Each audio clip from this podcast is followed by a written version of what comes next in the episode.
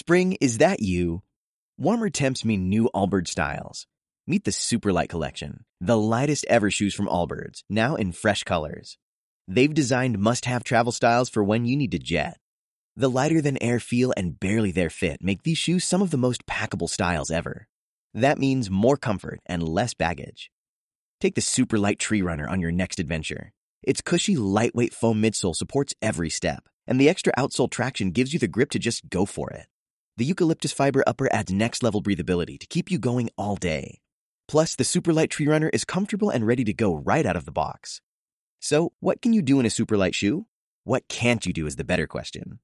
And because they're super packable, the real question is where are you taking them? Experience how Allbirds redefines comfort. Visit allbirds.com and use code SUPER24 for a free pair of socks with a purchase of $48 or more. That's A L L B I R D S.com, code SUPER24. Expectativas del GP de Turquía y del final de temporada. Bienvenidos a Fast Lap. Monkey, amazing job. I'm so proud of you. You did amazing. Woohoo! Sophie, we did it! Sophie, we did it! Hamilton se toma un respiro, pero vuelve al ataque, se dirige hacia Combs. ¡Qué batalla brutal! Ahí va otra vez el británico. Se van dentro, se tocan. ¡Accidente! Se han tocado, accidente grave. Carlos Hill second. No mistakes. Just keep it really clinical. I want this win, Tom. Sebastian, multi-map 2-1, multi-map 2-1, and look after your tires, please. Oh my god, guys, we did it again! Oh my god, yes!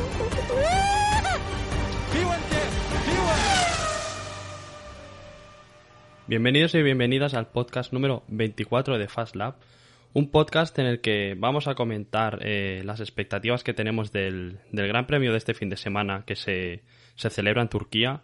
También vamos a comentar eh, cómo vemos la, la, pelea por el Mundial, tanto en constructores como en pilotos, hasta final de temporada, porque queda una recta final de siete carreras y parecen muchas, pero no lo son realmente. Y por último comentaremos un par de noticias. Y para comentar y analizar todo esto, como siempre, eh, estoy con Alex. ¿Cómo estás? Pues muy buenas, Guillem.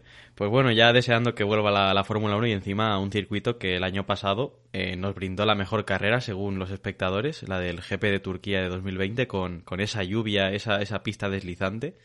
Y veremos a ver qué nos depara este fin de semana, porque vaya, yo estoy esperando el GP de Turquía como, como agua de mayo, porque es que el circuito me encanta y, y, a ver si lo podemos ver en seco también, porque la lluvia, evidentemente, pues los coches van más lentos y no lo pudimos ver el año pasado así.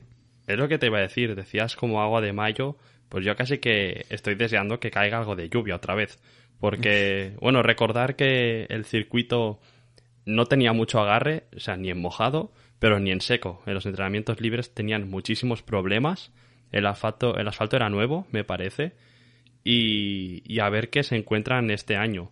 Eh, traen neumáticos más blandos. Este año entiendo que para, para, reducir esta falta de agarre.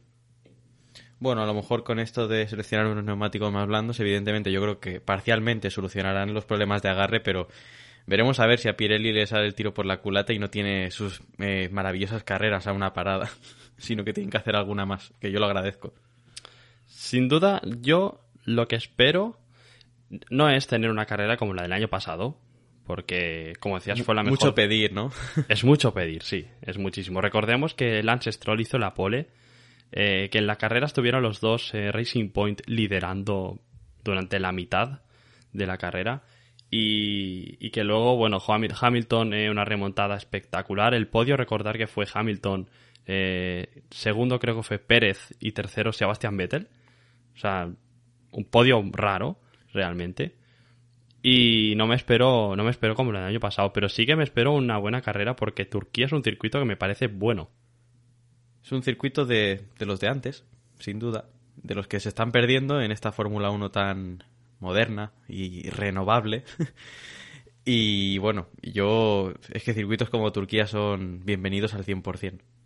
Sí, sobre todo la, la última sección, la, la recta de atrás, digamos, eh, donde, movi donde vimos en 2010, si no me equivoco, el accidente entre Vettel y Weber, por ejemplo. Ese punto da, da pie a muchísimos adelantamientos Así que, que veremos acción sin duda. Eh, ¿A quién ves fuerte? Vamos a entrar ya en pilotos y equipos. Bueno, primeramente eh, veo a Red Bull más fuerte que en, que en Rusia. Eh, yo creo que esto, los circuitos que quedan ya se adaptan mejor al, al Red Bull. A ver, no somos ingenieros, pero eh, ya lo van diciendo eh, los equipos, que después de Rusia ya eh, los circuitos que, que le quedaban a Red Bull pues eran más favorables. Y creo que Turquía será el caso. Aparte, en la, en la carrera del año pasado tenían ritmo, incluso Alex Albon tuvo bastante ritmo durante muchas fases de la Así que yo creo que el Red Bull tendrá bastante ritmo, pero ojo que Mercedes tampoco se va a quedar nada atrás. Yo veo a Red Bull igual, más fuerte también, pero quitando que el circuito quizá es mejor para el Red Bull que para el Mercedes, es que eh, lo llevamos diciendo toda la temporada que parece que el Red Bull es mejor coche que, que Mercedes. Y sinceramente, mirando las carreras que quedan, que no sabría decirte si este circuito es más favorable a este, más favorable al otro, porque están muy igualados realmente. Y es que incluso si me tuviera que decantar por algún equipo, diría Red Bull por el hecho de, de que es un equipo, es un coche más competitivo que el Mercedes. Así que, bueno, lo llevamos diciendo toda la temporada. Hamilton está resistiendo los ataques de Verstappen. Eh, nos cuesta creer que estén a dos puntos, me parece. Así que me espero un Max Verstappen muy fuerte, pero creo que va a estar Hamilton ahí y creo que tendremos otra lucha entre ellos dos como, como lo tuvimos en Monza, pero creo que la tendremos eh, por las primeras posiciones. Uno saldrá primero, el otro segundo y la carrera va a salir entre ellos dos. Y bueno, esperemos por el bien del mundial también, porque ya es como que puede llegar a agotar una situación en la que los dos pilotos que se están jugando el mundial se toquen. Y Exacto, ese sí. toque eh, conlleve el abandono de uno de los dos o de los dos. Al menos ver una lucha limpia que yo sé que ellos dos son capaces de hacerla, de, de darla al espectador. Y a ver si por fin en Turquía, si tenemos un duelo por la victoria, podemos ver un duelo de verdad. No un toque, porque es que, bueno, la tensión, ya sabéis que desde el primer Gran Premio en Bahrein eh, es muy alta y va escalando a pasos agigantados. La primera curva, en la primera vuelta, eh, da pie a echar el, el piloto que va por el exterior fuera de la pista. Yo solo te digo eso. Sí, sí, eso es una característica que tenemos en cuenta. y, y es que, mira, ya con los antecedentes que tenemos esta temporada, pues, ¿por qué no? Puede pasar perfectamente. Eh, pasamos ya, si quieres, más para atrás. Eh, McLaren y Ferrari. A mí me da que McLaren se empieza a escapar, ¿eh? Sí, Me da yo que, creo que también. esta carrera va a ser no un machetazo, porque lo, lo hicieron en Monza ya, pero a mí me da que McLaren este fin de semana va a sacar más puntos de, que Ferrari y se va a ir ya eh, a una distancia considerable. Sí, sin duda. A ver, ahora desde la victoria en, Monza vimos que McLaren, eh, que ya sabíamos que tenía un coche mejor que el Ferrari, pero es como que nos ha dado la sensación de que estaba incluso más por delante que anteriormente. Así que ahora eh, yo diría que McLaren lo tiene todo a su favor para acabar tercero en el campeonato de constructores. Encima, con el pequeño paso adelante dado por Ricciardo, ya no solo por la victoria en Monza, sino que sumó 12 puntos en Rusia. Hmm. Así que eh, creemos que, que McLaren dará el golpe definitivo, no en Turquía, porque evidentemente queda, queda bastante mundial para ser solo, eh, si no me equivoco, seis carreras. Siete quedan, siete. Habrá que confiar también en Ferrari porque evidentemente Leclerc y Sainz no son mancos. Y bueno, el, el McLaren, ya lo he dicho que es evidente que es mejor coche, pero ojo con Ferrari porque eh, tampoco nos esperábamos que Sainz liderara el Gran Premio de Rusia. Sí, hay que decir que, que Leclerc, por ejemplo, montó motor nuevo en Rusia y, y parece que ese motor eh, mejora las prestaciones del Ferrari. Por lo que hay que tener en cuenta eso, que Ferrari también va a dar este pequeño paso hacia adelante. De momento uno de los dos coches tiene el motor nuevo. Carlos aún no lo monta, pero, pero bueno, que están jugando sus cartas y como decíamos, eh, parece que McLaren tiene las mejores cartas para llevarse el tercero. Así que, bueno, tanto tú como yo pre- preveemos que McLaren va a estar por delante este fin de semana. Si es un fin de semana normal, ¿eh? Sí, Que estamos Partimos de esa- acostumbrándonos sí, sí. Partimos de esa base, pero eh, la Fórmula 1 está alocada este año, ya lo sabéis, que de cada tres carreras que hay dos pasan cosas que no nos esperamos. Así que veremos a ver. Y bueno, dicho esto, si quieres pasamos a, a la lucha por la quinta posición. Sí, cuéntame, cuéntame. Y yo sinceramente veo que... eh, es que veo al PIN por delante. Parece que han encontrado una configuración mejor del coche. Y pese a que Gasly sigue haciendo grandes actuaciones en, en clasificación, luego en carrera eh, el Alpine va, no te voy a decir bastante mejor, pero va mejor. Hmm. Y ya no solo por Ocon, sino por Fernando, evidentemente, que, que está tirando del equipo últimamente. Incluso veremos a ver si Aston Martin se puede llegar a acercar, aunque lo veo difícil, con la pérdida de puntos tan bestia que han tenido últimamente. Sí, yo lo de Aston Martin lo veo difícil porque lo comentábamos en el podcast de la semana pasada, que, que George Russell se está acercando a, Stroll con un Williams. eh, creo que me, me parece que dije que Williams se está acercando a Aston Martin en cuanto a prestaciones, como mínimo George Russell, por lo que me da a mí que Alfa Tauri Alpine eh, en algún momento del- de la temporada dieron un paso adelante que Aston Martin no dio. Por lo que yo casi que lo descarto de la pelea por el quinto puesto. Y, y no sé si es por los últimos resultados, por el hype de Alonso y el plan o el qué, pero también veo al PIN que en este fin de semana puede sacar eh, como mínimo conseguir, conseguir los mismos puntos que Alfa Tauri y mantener la distancia. Pero los veo que, que no van a perder eh, puntos respecto a, a los de atrás. Pues sí, bueno, y si, y si quieres recordar el año pasado, el, el Aston Martin, antiguo Racing Point, pues era uno de los mejores coches en pista, pero sabemos que las cosas no son este año como el anterior. Y luego tenemos al Renault y al Alfa Tauri, que eran coches más bien normales en Turquía con las condiciones que hubo el año pasado. Pero es que se nos presenta un gran premio totalmente diferente. Primero que no sabemos si va a llover como llovió la, la última vez. El asfalto digo yo que estará un poco mejor. Supongo Eh, que sí. Los Mm. neumáticos serán más blando como, como hemos dicho antes. Así que eh, tendremos un panorama, diría que nuevo, y yo apuesto por Alpine en la quinta posición. Incluso veremos a ver si se pueden acercar al grupo de Ferrari y McLaren, pero... Está muy lejos, ¿eh? De primeras está difícil. Está muy lejos. Son 100, 100 puntos, básicamente, un poco más, que separa al PIN de Ferrari. Han conseguido 100 puntos en. No sé si llevarán 16 carreras o algo así. Así que pinta, pinta difícil. Pero, pero bueno, y pasando para atrás, eh, yo creo que más de lo mismo de lo que hemos comentado siempre. Williams por un pasito por delante de Alfa Romeo y de Haas. Alfa Romeo también en tierra de nadie. Y, y Haas, bueno, Haas siendo, siendo Haas. Sí, con que acaben las carreras se tienen que conformar porque evidentemente Haas es el equipo, eh, aparte de los evidentes problemas económicos, es el equipo que diría que ha dejado de lado 2021, pero desde el principio, desde los test, ha adaptado el coche de 2020 y ha dicho, oye, vamos a 2022 y que sea lo que, lo que Dios quiera. Pues sí, tal cual. ¿Alguna cosa más a comentar de cara al Gran Premio? No, yo solo quiero decir que no que espero una carrera igualita que la del año pasado, porque si no a mí ya me reviento una arteria de tanta emoción y, y todo, sino que una carrera buena que evidentemente yo creo que este circuito nos la va a dar. Seguramente. Pues pasamos a, los resultados de la encuesta de, de esta semana. Si los quieres dar tú, Alex. Pues sí, eh, si recordáis, eh, la pregunta de la semana pasada fue ¿cuál será la combinación de ganadores del Mundial de Pilotos y Constructores? Y habían cuatro combinaciones, la de Hamilton y Mercedes, la de Verstappen y Mercedes, la de Hamilton y Red Bull y la de Verstappen y Red Bull. Pues bien, los resultados son, con un 71% de los votos, Verstappen y Mercedes. Veo que aquí son no- nuestros oyentes son muy holandeses. Eh, tenemos con el 14% de los votos a Hamilton y Red Bull, que esta sinceramente es la que veo más difícil de todas. Esta. Y Vale. tenemos con otro 14% de los votos Verstappen y Red Bull. La op- opción de Hamilton y Mercedes, que es la habitual en la era híbrida, un 0% de los votos. Ojo que a lo mejor, a ver, yo esta, esta opción no la hubiera votado, la de Hamilton y Mercedes, pero me sorprende un 0% porque sabemos cómo es Mercedes en la era híbrida.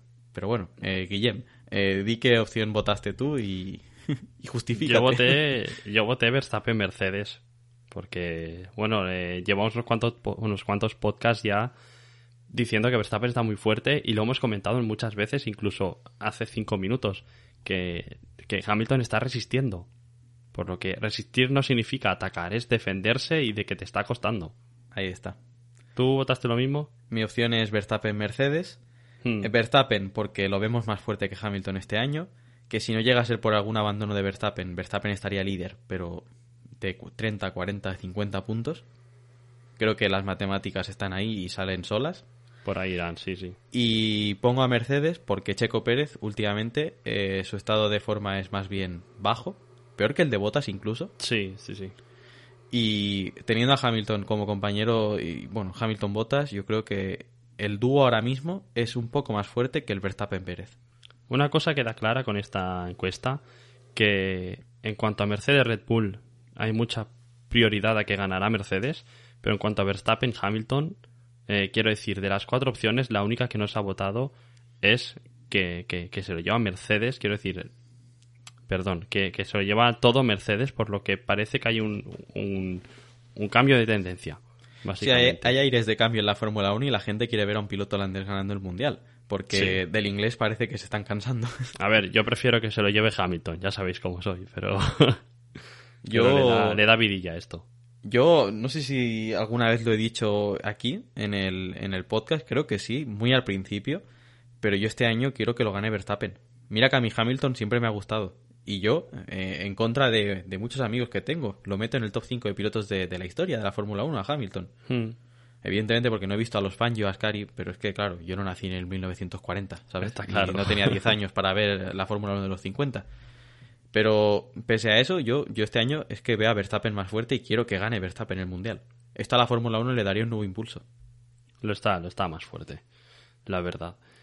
Eh, pues esos han sido los resultados de la, de la encuesta. No sé si quieres que comentemos aquí eh, la encuesta de esta semana o más tarde. Bueno, le podemos comentar primero eh, qué creemos que pasará de aquí al final de temporada con, Vale, las, sí, sí, perdón. con las luchas, que va- evidentemente va en relación con lo que hemos comentado al final en las expectativas del GP y con la encuesta. Sí, y luego ya lanzamos la nueva pregunta que es más una opinión personal que, que otra cosa, pero ya, ya la veréis. Vale. Eh, a ver, ¿qué puede pasar de aquí al final? Vamos a hacer un repaso de los circuitos que quedan. ¿Vale? Luego hablaremos de uno de ellos. Pero queda Turquía, después viene el circuito de Austin en Estados Unidos, México, Brasil. Entre Brasil y Arabia Saudita se ha colocado el circuito de Losail, el de Qatar, que luego hablaremos de él. Sí, recordemos que ahí iba Australia, pero Australia se queda otro año más sin Fórmula 1, una pena. Exacto. Entonces, después de Losail viene pues Arabia Saudita, el circuito de Jeddah, y por último Abu Dhabi. Que, espera, por cierto, necesito hacer un inciso porque no sé si algunos habéis visto en Twitter eh, las imágenes, bueno, el vídeo de cómo está el circuito de Jeddah ahora mismo. Está, bueno, eh, ahí parece que ha entrado ahí un elefante en una cacharrería y ahí no ha trabajado nadie. Eh, ¿Cómo va a haber un gran premio en un mes y pico? En un Sí, sí, circuito mira, que, que no tiene ni el justamente en dos meses. Justamente en dos meses. Es que no, no hay nada hecho. Ese vídeo es espectacular. Digo, pues ya pueden trabajar rápido. Yo no sé a quién van a contratar, pero vaya. eh, se- van a coger a un montón de trabajadores y van a, elevar la economía del país. Porque Sí, ahí van a necesitar a mucha gente para trabajar. Está casi en mejor estado el circuito de Valencia, que está abandonado. Pues que está, es ese rollo. Más o menos ese rollo. Pues sabiendo los circuitos que quedan, ¿qué puede pasar de aquí a final de temporada? Es que está difícil, ¿eh? Mira, yo en esta predicción no te voy a decir quién va a ganar cada carrera porque es que no sé, esta temporada no se puede adivinar. Hmm. Es imposible. Pero te voy a decir que Verstappen va a ganar más carreras que Hamilton. Y que el Mundial va a llegar vivo a Abu Dhabi, evidentemente. Y el de constructores incluido, ¿eh? Vale. Vale. Mira, yo creo que el de constructores quizá llega decidido antes. Bueno, a lo mejor en Arabia Saudí o Qatar Sí. se puede decidir. Yo creo que en Abu Dhabi de constructores ya estará decidido. Y creo que llegará Verstappen por delante de, de Hamilton. Pero es por eso, porque creo que Verstappen va a estar más fuerte. Creo que no va a tener estos golpes de mala suerte que ha ido teniendo. Y por lo tanto va a puntuar más que Hamilton. Recordemos que Hamilton quizá tiene que sancionar por cambiar motor. O sea que ahí hay que tener cuidado. Pero por el otro lado, no veo que Checo Pérez consiga recuperar un, un buen nivel hasta final de temporada y por eso eh, el Mundial de Constructores quizás se decide, se decide antes. Pero me gusta que los dos veamos que llega a la última carrera el, la lucha por el, por el campeonato. Recordemos que el campeonato no llega en la lucha hasta el final, al final, a la última carrera eh, desde 2016, cuando Hamilton y Rosberg eh, se jugaron el Mundial en Abu Dhabi también. Evidentemente, sí, ya siempre. pa- Para, para, qué digo Abu Dhabi si es que siempre acaban las temporadas en Abu Dhabi? No podrían acabar en Brasil. Es Por que- ejemplo. Pues eso, desde 2016 eh, no, no vemos una, una lucha por el Mundial en Abu Dhabi y es que estamos deseando verla porque es que se echa de menos ver una lucha hasta A la ver. última carrera. pinta a temporada, o sea, tal y como está yendo la temporada, pinta a temporada que se lo juegan entre ellos dos en las últimas vueltas. Pinta a algo así. A una última carrera que sí es en Abu Dhabi, que no es nada espectacular, pero pinta a carrera en Abu Dhabi interesante. Desde luego. Y quiero también eh, intentar predecir qué va a pasar con la tercera posición de pilotos. Porque Vale, me gusta. Porque está Botas, eh, tercero, con 151 puntos, pero si no llega a ser por eh, la decisión de Norris de quedarse en pista en el GP de Rusia cuando llovía, tal vez Norris estaría tercero ahora, Hmm. Porque hubiera ganado la carrera, eh, simplemente por eso. Entonces, eh, no sé si ves una lucha a dos entre Botas y Norris, o si puede que Checo Pérez recupere un poco, pero bueno, en el caso de Checo Pérez yo creo que lo que necesita es un reset cuando acabe la temporada y ya la temporada que viene será ot- otra cosa. Así que yo eh, sería una lucha a dos y creo que al final la va a ganar Botas por el coche que tiene, evidentemente. Pero ojo con Norris que, que no va a darse por vencido. ¿eh? Pues yo te voy a decir algo. Yo veo más dentro de la pelea por el tercer puesto a Sainz que a Pérez. Sí, eso, eso es verdad. Eh, te doy la razón. Sí. Porque al final Sainz está a 27 puntos, 26 y medio, algo así de, de Norris, que en siete carreras no es una, no es una locura recortarlo. Y no sé, creo que puede estar ahí. De todas maneras, eh, el cuerpo me pide que Norris se va a llevar el tercer puesto. Ojo, vas, vas, vas fuerte. Sí, sí, lo siento Botas, pero, pero yo creo que a Botas eh, le, da, le da bastante igual ya. Sí. ¿Sabes? Sí. Está de vacaciones. Ya vimos en el GP de Rusia que Verstappen le, le puso la alfombra roja y dijo, pase usted. y bueno, eh, yo de, esta posi- de este baile de posiciones quiero decir que no hay que olvidarse de Leclerc, porque es Leclerc, eso para empezar, Sí, sí, sí. y que está cerca de Sainz. Que Eh, tiene dos poles este año, hay sí, que sí. tenerlo en cuenta. Y pudo haber ganado en, en Gran Bretaña, en el infame accidente. Hamilton-Verstappen. Así que, ojo, y bueno, y dicho esto, yo me quiero ir a, a lo que es eh, Gasly-Alonso. ¿Qué va a pasar sabía. al final? ¿Qué va a pasar? Pues si ¿qué el va a Alpine, mira, si el Alpine sigue así, Alonso va a quedar noveno en el Mundial. Ya te digo yo que sí, que sí. Eh, El plan sigue su curso y culmina en 2022. Hombre, yo lo veo factible, ¿eh? Yo lo veo factible acabar por delante de Gasly. Más que nada por la racha que lleva Fernando y la racha que lleva Gasly. Gasly puntuó mucho a principio de temporada, pero Fernando lleva desde el primer tercio de temporada, desde que se sintió cómodo con el coche. Sí, desde no que, cambió la dirección asistida. Sí. Lo- no para, los no para una carrera tras otra y me parece que solo ha dejado de puntuar en Spa, que ni se corrió. Sí, es que encima eso. Entonces, eh, no es que Gasly esté en un mal eh, ritmo, digamos, es que Fernando está en un muy buen ritmo. Entonces, eh, es más que factible, realmente. Son ocho puntos solamente entre ellos. Y siete También, carreras. dicho esto, creo que la lucha entre Alpine y Alfa Tauri va a acabar en Arabia Saudí o. Qatar. Uno de esos dos circuitos. Mm, sí. Sí. Por el simple hecho de Ocon y Fernando eh, son más que, que, que Gasly y Sunoda. Por Si sigue, la, si sigue la tendencia desde la, la que hemos visto desde Azerbaiyán, esto está resuelto en Qatar o Arabia Saudí. Sí, Una porque de, hecho, déjame ver cómo ha ido la, la, la evolución de la lucha entre estos dos equipos. Y es que efectivamente, o sea, vemos a, a un Alfa Tauri que en el principio de temporada iba muy bien. Eh, luego Alpine se le acercó un poquito, pero, pero siempre ha estado Alfa Tauri muy arriba de todo. Y es que ha llegado un punto en que Alpine, como un cohete, a partir de Austria, Silverstone, empezaron a puntuar mucho. Los dos coches. Por lo que. Tengo que decir que estoy haciendo todo esto de predicciones, eh, jugando a favor de los pilotos que más me gustan, tocando madera, porque no quiero que nada se gafe. Ya, efectivamente. Porque es que eh, no, no, no me fío de mi poder de gafe porque eh, a veces sale a, a escena y no, no me apetece que, que Fernando acabe por detrás de Gasly y cosas así. No. Bueno, pero concluimos con que hay muchos frentes abiertos Sí, eso y, desde y- luego. Y, que se prevé un final de temporada interesante con, con cosas a, a decidir. Por lo Y que... te voy a hacer una última predicción. Venga, va, dale. Está. Russell, Russell va a quedar por delante de Stroll. No te la compro. De su noda sí, pero de Stroll no. Eh, Te iba a decir su nada, pero voy a jugar más, voy a tirar más alto. No, no, voy a tirar más alto. Me parece bien. O sea, eh, para poneros en situación, Russell está a dos puntos de su noda y está a 8 de Stroll. Vale, lo de su noda parece posible. Quedar un- una novena plaza. Bueno, a ver, su noda supongo que puntuará alguna carrera, es que no lo sé. Es que no lo sé.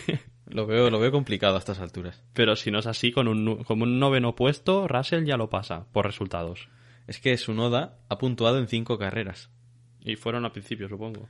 Y una es Hungría, que ya sabéis todos lo que pasó. La Ya. carrera más, una de las carreras más locas de la historia de la Fórmula 1. Sí, sí, sí. Y Stroll, bueno, puede ser, no te voy a decir que no. Está, está al límite. Está al límite. Veremos. Y podemos pasar ya a comentar si eso, el, el circuito de los Air. Sí. Eh, lo han puesto, si no me equivoco, para el 19, 20, 21 de noviembre o esas fechas. Sí, lo han puesto en ese fin de semana. ¿Vale? Irá seguido del Gran Premio de Brasil. Y, y bueno, ¿qué, ¿qué te parece el circuito? A ver, a mí es un circuito que cuando he visto los grandes premios de MotoGP, a mí me gusta bastante. Pero es que yo veo estas curvas, estas formas, los Fórmula 1 van a pasar a toda hostia por ahí. Básicamente. Eh, yo no sé cómo se va a adaptar un Fórmula 1 a esta pista, ¿eh? porque los adelantamientos creo que van a brillar por su ausencia. o a final de recta. Ah, la, sí. la recta no está mal, al final la es que tiene un inconveniente, que al final muchos circuitos son así. Eh, hay una buena recta principal que va precedida de una curva que no es de alta velocidad, digamos, por lo que pueden llegar a la frenada cerca y coger rebufo y todo eso. Lo que pasa es que las curvas anteriores a la última, es como tú decías, son curvas que las van a pasar a fondo, por lo cual, a ver, si las pasan a fondo total, se van a acercar realmente al coche de delante. Pero me da a mí que son de esas curvas que cuando tienes un coche delante tienes que levantar un poco. Sí, veremos Entonces, a ver eh, qué tal. veremos a ver qué tal. Vemos una predicción Dime, aquí dime. en, en Soy Motor. Una predicción de tiempo por vuelta de 1.22.5 en clasificación. Veremos a ver estos Fórmula 1 tan rápidos por dónde se pasan la, la predicción, porque evidentemente puede que se la pasen por el forro. eh. no sabemos cómo son estos coches. Y bueno, vemos que la curva 12, 13, 14 es eh, la sección del, del Istanbul Park, el, el circuito de Turquía, pero al revés. Sí, parecido. Y Sí, sí. veremos a ver qué tal, pero tiene buena pinta. Eso, Entiendo pero- que es otro gran premio nocturno. Eh, sí. Bueno, Entiendo. está por decidirlo, pero vaya, en MotoGP es nocturno, así que yo creo que también lo será. Bueno, y para tema horarios y eso también nos iría bien que fuera Sí, nocturno.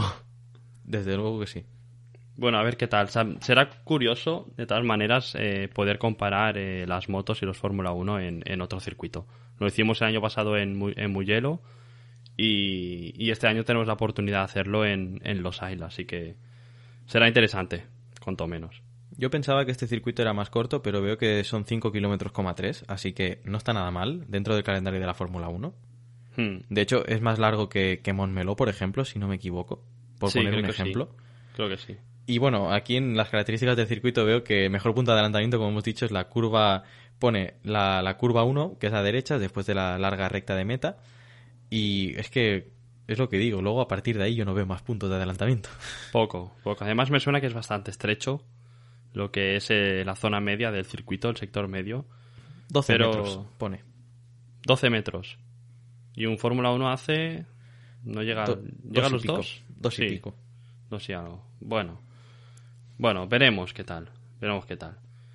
Y por último, eh, queríamos comentar las declaraciones que ha hecho Lando Norris porque ha probado en el simulador el Fórmula 1 del año que viene, del 2022, con la, la nueva reglamentación.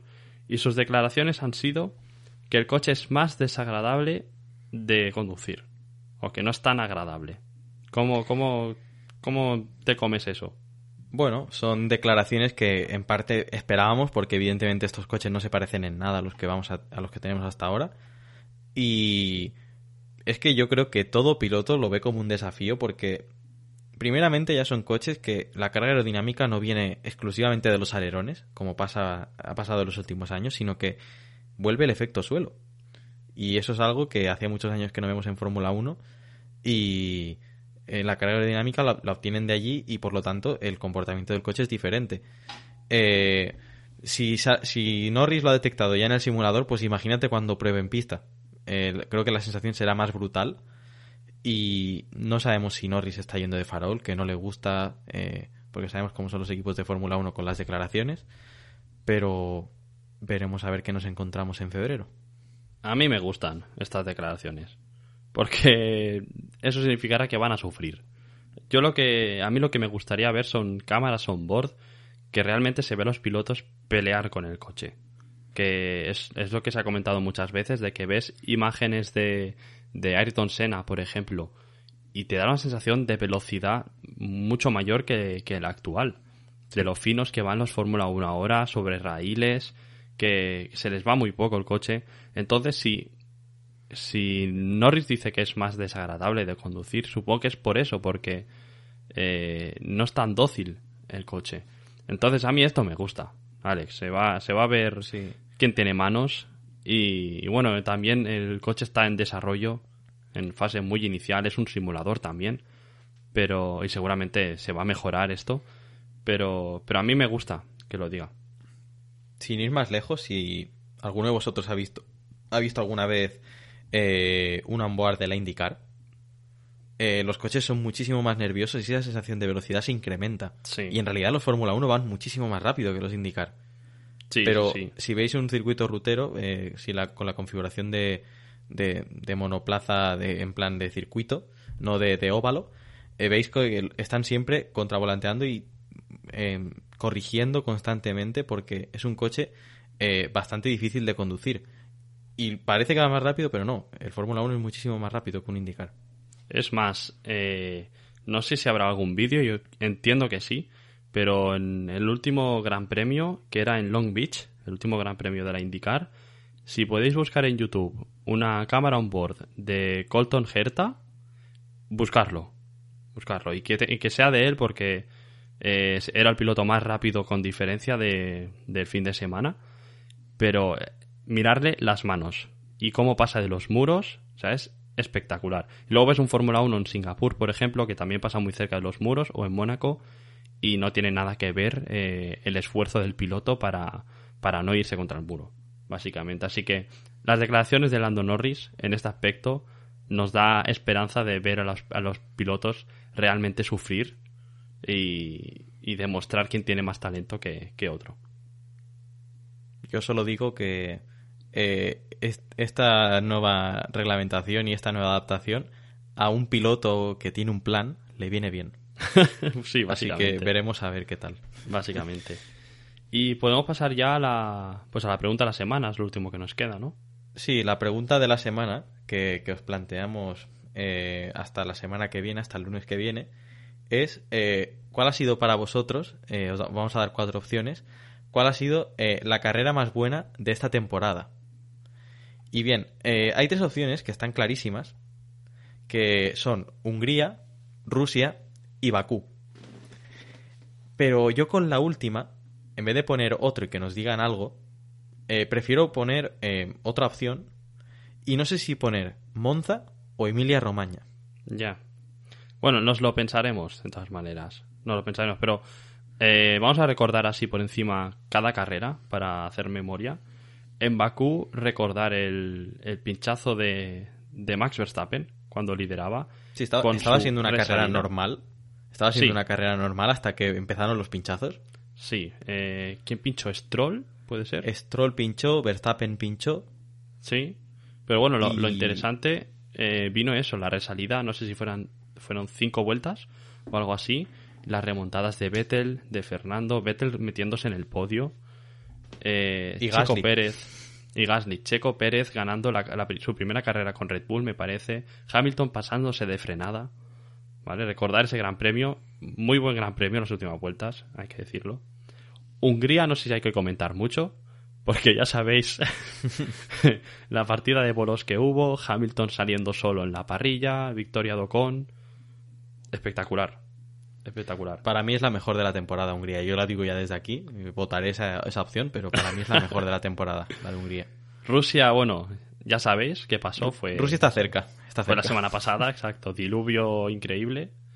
Eh, De hecho, he visto, lo acabo de ver hace nada, antes de grabar el podcast, que si vais en Google Maps a- y buscáis el circuito de Sochi, si vais a la curva donde Lando Norris derrapó a las últimas vueltas, eh, la ubicación pone eh, que ahí se perdió la esperanza de Lando Norris o algo así. Buscarlo. Joder con la gente. Buscarlo porque es duro, es duro. Y luego eso, ya veremos qué otro circuito ponemos, pero tanto Oma- Pero son Imola dos como- italianos, eso está claro. Sí, tanto Imola como Monza fueron buenos circuitos. Así que, bueno, eh, tenéis la encuesta en Twitter ya, así que podéis votar ya. Y luego esta pregunta la repetiremos a final de temporada, porque no sabemos eh, qué nos va a deparar lo que, lo que nos falta. Pero yo en un así, en un Estados Unidos tonto en Brasil me decanto por una muy buena carrera también, ¿eh? Pues yo, yo espero ese día poder votar Abu Dhabi. Así te lo digo. Porque espero que sea un, un carrerón. Veremos. Pues nada más por mi parte. Pues sí, eh, eh, bueno, en el día de hoy ya está, está todo dicho. Eh, un podcast más, más light para hacer más llevadero lo que es eh, la semana de espera antes de que llegue el Gran Premio de Turquía.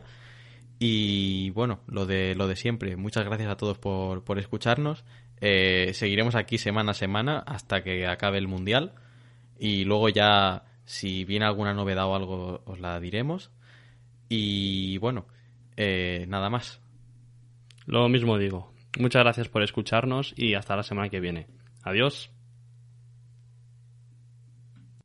Amplify your career through training and development solutions specifically designed for federal government professionals. From courses to help you attain or retain certification, to individualized coaching services, to programs that hone your leadership skills and business acumen, Management Concepts optimizes your professional development. Online, in person, individually, or groups, it's training that's measurably better.